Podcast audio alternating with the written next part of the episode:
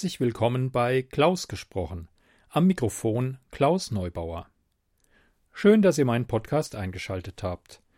Ich habe das große Vergnügen, wieder einmal eine Geschichte von Heidrun Jähnchen verwenden zu dürfen.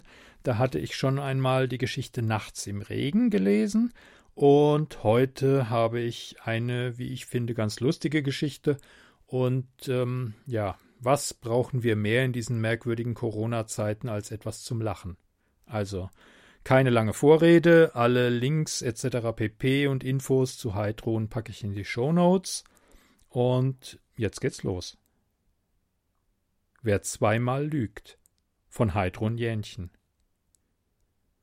Ute hatte nicht gewusst, dass Kobolde per Anhalter fuhren.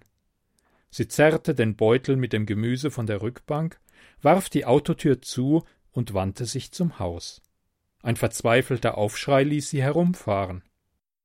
Ein grünes Wesen zerrte wütend an seiner Jacke, die in der Autotür eingeklemmt war.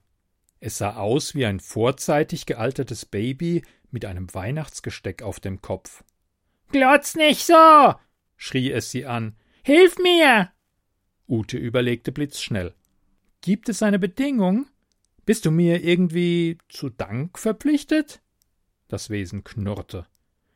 Ich muss dir drei Wünsche erfüllen. Und nun beweg deinen Arsch und mach die Tür auf. Sie grinste und schloss auf. Der Kobold strich seine Jacke glatt und versuchte würdevoll auszusehen. Weiber, murrte er, unfähig zu einer guten Tat, ohne den eigenen Vorteil zu sehen. Dabei marschierte er in Richtung Haustür. Wer bist du? Sally. Sally? Na, der alte Mann konnte nicht mehr gut sehen. Dachte wohl, nur Frauen machen sauber. Erstaunlich flink flitzte der Kobold die Treppe hinauf. Ute fragte sich, ob es klug war, einen wildfremden Kobold in die Wohnung zu lassen. Warum bist du nicht mehr bei ihm? Gestorben. Das Haus verfällt, die Kinder in der Stadt. Die Stadt ist kein Ort für Brownies. Ute verkniff sich die Bemerkung, dass Brownies eine Art Schokoladenkuchen seien. Das hier ist eine Stadt, sagte sie stattdessen. Hier bin ich auf Urlaub. Der Kobold sprang in der Küche auf den zweiten Stuhl und sah sie erwartungsvoll an. Wie wär's mit Tee und Keksen? Man kriegt unterwegs nicht viel. Ute schüttelte den Kopf, setzte aber doch Teewasser an.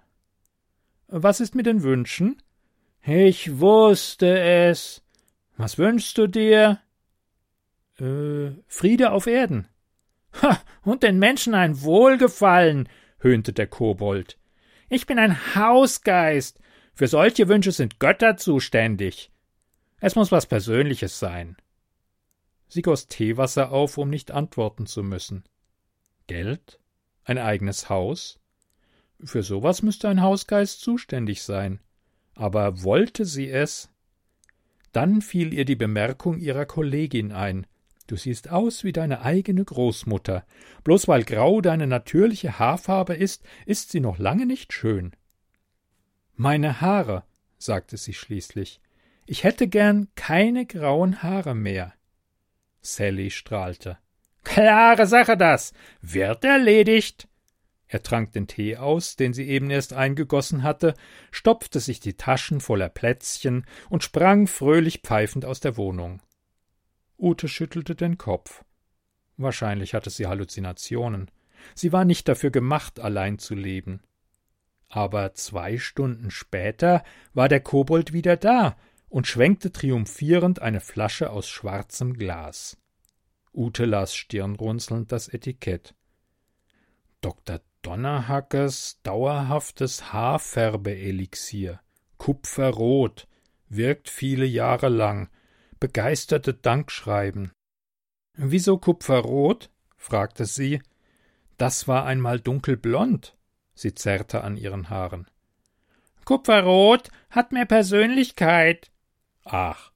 Außerdem gibt es Donnerhackes Elixier nur in Kupferrot. Sally ignorierte ihren vorwurfsvollen Blick und hüpfte fröhlich davon. Kupferrot sah wirklich nicht übel aus. Ein bisschen hexenhaft. Zu Nachtblau, ihrer Lieblingsfarbe, sah es großartig aus. Am nächsten Morgen ging sie voller Selbstbewusstsein aus dem Haus. Die Kolleginnen im Finanzamt klangen beinahe neidisch, als sie ihr neues Aussehen lobten. Sie war so zufrieden mit sich, dass sie nach der Arbeit noch ein Eis essen ging. Der Kellner sah sie lange und verwundert an. Ute hatte nicht gewusst, dass es so wirken würde. Als sie das Café verließ, drehten sich die Leute nach ihr um. Sie fand das ein bisschen übertrieben. Im Treppenhaus begegnete sie dem kleinen Punker aus dem dritten Stock. Cooles Outfit, sagte er anerkennend. Das war zu viel. Sie stürzte geradewegs ins Bad und starrte in den Spiegel. Ihr Haar war blau-grün. Auf der Ablage stand noch die schwarze Flasche. Wirkt viele Jahre lang, hörte sich wie eine Drohung an. Scheiße, sagte Ute. Ihre Mutter hatte recht behalten. Es war ein Fehler, Geschenke von fremden Männern anzunehmen. In der Küche klapperte es. Sie ging nachschauen und fand Sally, der gerade den Kühlschrank durchsuchte. Raus da! schrie Ute.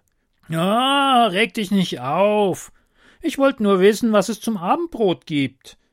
Er schob die gemischten Sprossen mit einem Naserümpfen beiseite und sah auf. Äh. Ist das alles, was dir dazu einfällt? Soll ich bis an mein Lebensende mit grünen Haaren herumlaufen wie eine verdammte Elfe? Sally fuhr zusammen. Sag sowas nicht, flüsterte er. Dann richtete er sich wieder zu voller Größe auf und erklärte großspurig Ich finde, es steht dir. Ich nicht. Auf der Flasche stand Kupferrot. Hm, hast du schon mal ein Kupferdach gesehen? Du meinst, willst du behaupten, das wäre Grünspan? Ja, schon möglich. Jetzt hör auf, dich aufzuregen. Mit Wasserstoffperoxid und Henna hast du das in einer halben Stunde wieder hingekriegt. Dieses Keimzeug ist nicht wirklich das Abendbrot, oder? Rosa Nebel bildete sich vor Utes Augen. Das ist mein Abendbrot und geht dich einen Dreck an. Und meine Haare hätte ich auch ohne einen blöden Kobold mit Henna färben können. Verschwinde aus meinem Leben. Oh, das war nicht nett, klagte Sally, während er nach draußen huschte. Die Haarbürste traf nur die Tür. Ute setzte sich und heulte. Sie kam sich blöd vor dabei, aber es erleichterte sie. Drei Tage hörte sie nichts mehr von Sally. Aber am Samstag wurde sie vom Geruch frischer Brötchen wach. Dösig tappte sie in die Küche. Der Kobold butterte Toast. Immerhin hatte er auch abgewaschen. Ute fühlte etwas wie Dankbarkeit und war bereit, ihm zu verzeihen. Henna Rot war auch nicht so übel, jedenfalls besser als ihr Großmutter Grau. Während sie beide Toast mit Honig kauten, drängte sie der Kobold, einen zweiten Wunsch zu äußern. Ute wusste nicht, was sie sagen sollte. Am liebsten hätte sie Lass mich in Ruhe gesagt, aber das hätte er wohl kaum als Wunsch akzeptiert. Irgendwie schien ihr alles zu gefährlich. War das nicht die Moral aller Märchen? Du wünschst dir unbedacht irgendetwas, und es kehrt sich natürlich gegen dich, und dann brauchst du den letzten Wunsch, um alles wieder rückgängig zu machen. Was ist nun? Schläfst du noch? Ah, ich weiß nicht, ich weiß nicht. Ich meine, ich weiß nicht, was ich mir wünschen soll. Willst du auf einem Besen fliegen? Es gibt Flugzeuge, weißt du, mit bequemen Sesseln. Einen Schatz finden. Kobolde sind bekannt dafür, dass sie Schätze finden. Der sich am nächsten Tag in Blätter verwandelt hat oder in Eisenkies. Danke, ich weiß, wo ich Blätter kriegen kann, wenn ich welche brauche. Sally zog einen Flunsch, aber es gelang ihm trotzdem weiter Toast in sich hineinzustopfen. Ah, ich weiß, rief er zwischen zwei Bissen. Wie wär's? Ein Tag lang unsichtbar. Hm. Du kannst gehen, wohin du willst, wohin du willst, tun, was du willst. Du kannst die Leute belauschen, ohne dass sie dich entdecken. Du könntest sogar eine Bank ausrauben, und auf den Überwachungskameras wäre nichts als nichts zu sehen. Der Kobold wedelte begeistert mit den Ohren. Ute fragte sich, ob er einen Schwanz hatte. Warum eigentlich nicht? dachte sie.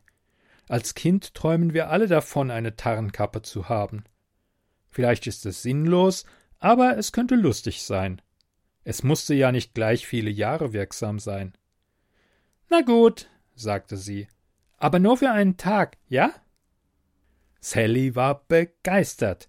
Er sprang durch die Küche und rief Der zweite Wunsch, der zweite Wunsch. Übrigens, wo versteckst du die Schokolade? Schokolade macht dick. Wer dick ist, verhungert nicht so leicht. Wie ein Gummiball hüpfte er davon.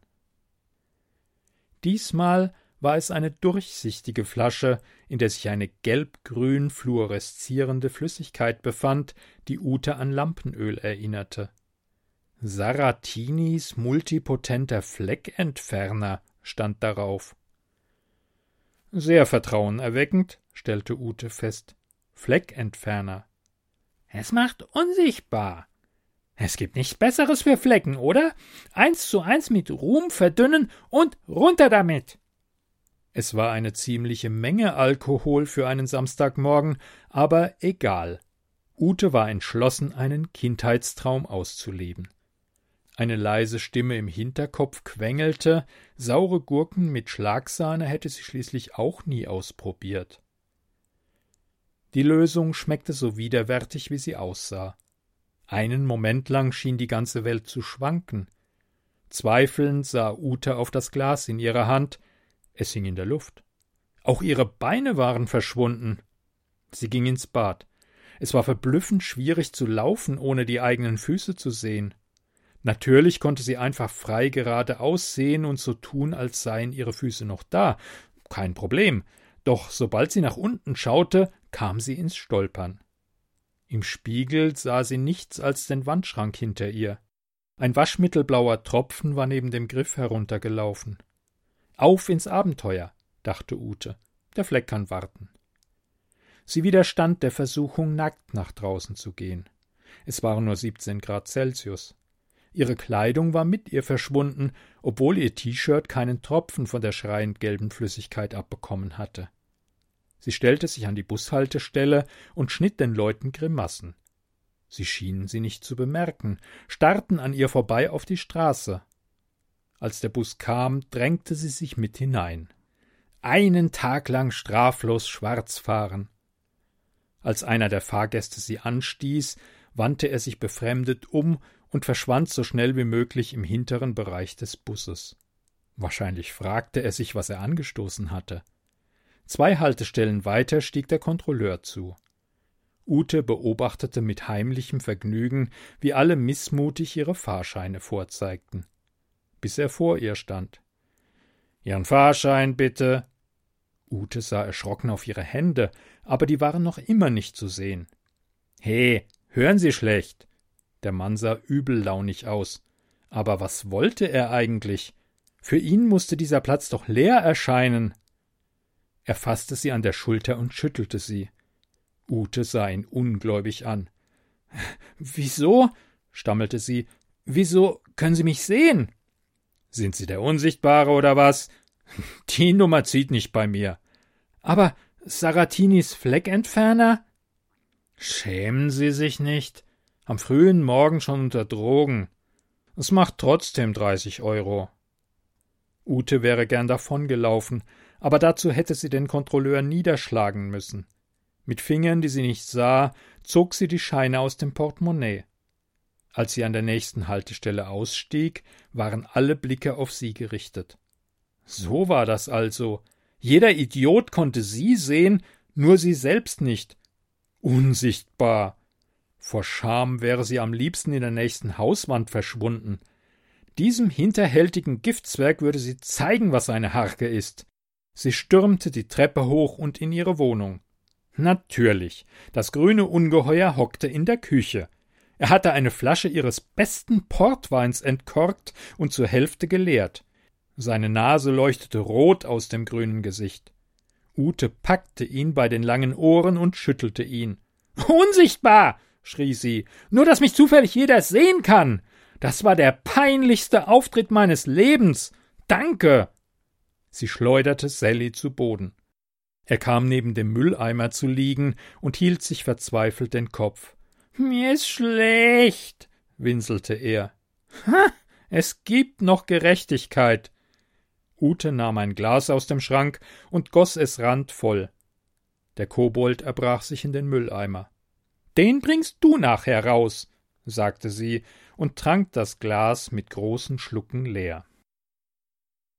Am nächsten Morgen hatten sie beide einen Kater. Sally schnorrte eine Kopfschmerztablette und schlich mit hängenden Ohren davon. Ute verfluchte abwechselnd sich und den Kobold. Sie hätte ihn in der Autotür hängen und verhungern lassen sollen. Er kam nicht wieder, und das war immerhin eine positive Entwicklung. Nach drei Wochen hatte sie ihn beinahe vergessen. Er saß vor der Tür. Dein letzter Wunsch, sagte er. Vergiss es. Nummer zwei war schlimm genug. Sie wusste selbst nicht, warum sie die Tür aufschloss. Sally machte ein Dackelgesicht. Ich hab dir etwas mitgebracht. Er hielt ihr einen großen gelben Apfel hin. Was ist das? Ein Apfel, der Iduna bringt die Jugend zurück. Klar, Vitamine sind gesund. Du willst mich nur reinlegen. Ich nehme den Apfel und du bist deine Schulden los. Der Kobold kletterte auf den zweiten Stuhl und legte den Apfel auf den Tisch. Er sah herzzerreißend aus. Ah, vielleicht ist es das Beste so, entschied Ute. Ein Apfel ist wenigstens ungefährlich. Sie nahm ihn und biss hinein. Nichts passierte. Er schmeckte interessant, nicht wie die Einheitsäpfel aus dem Supermarkt, apfeliger.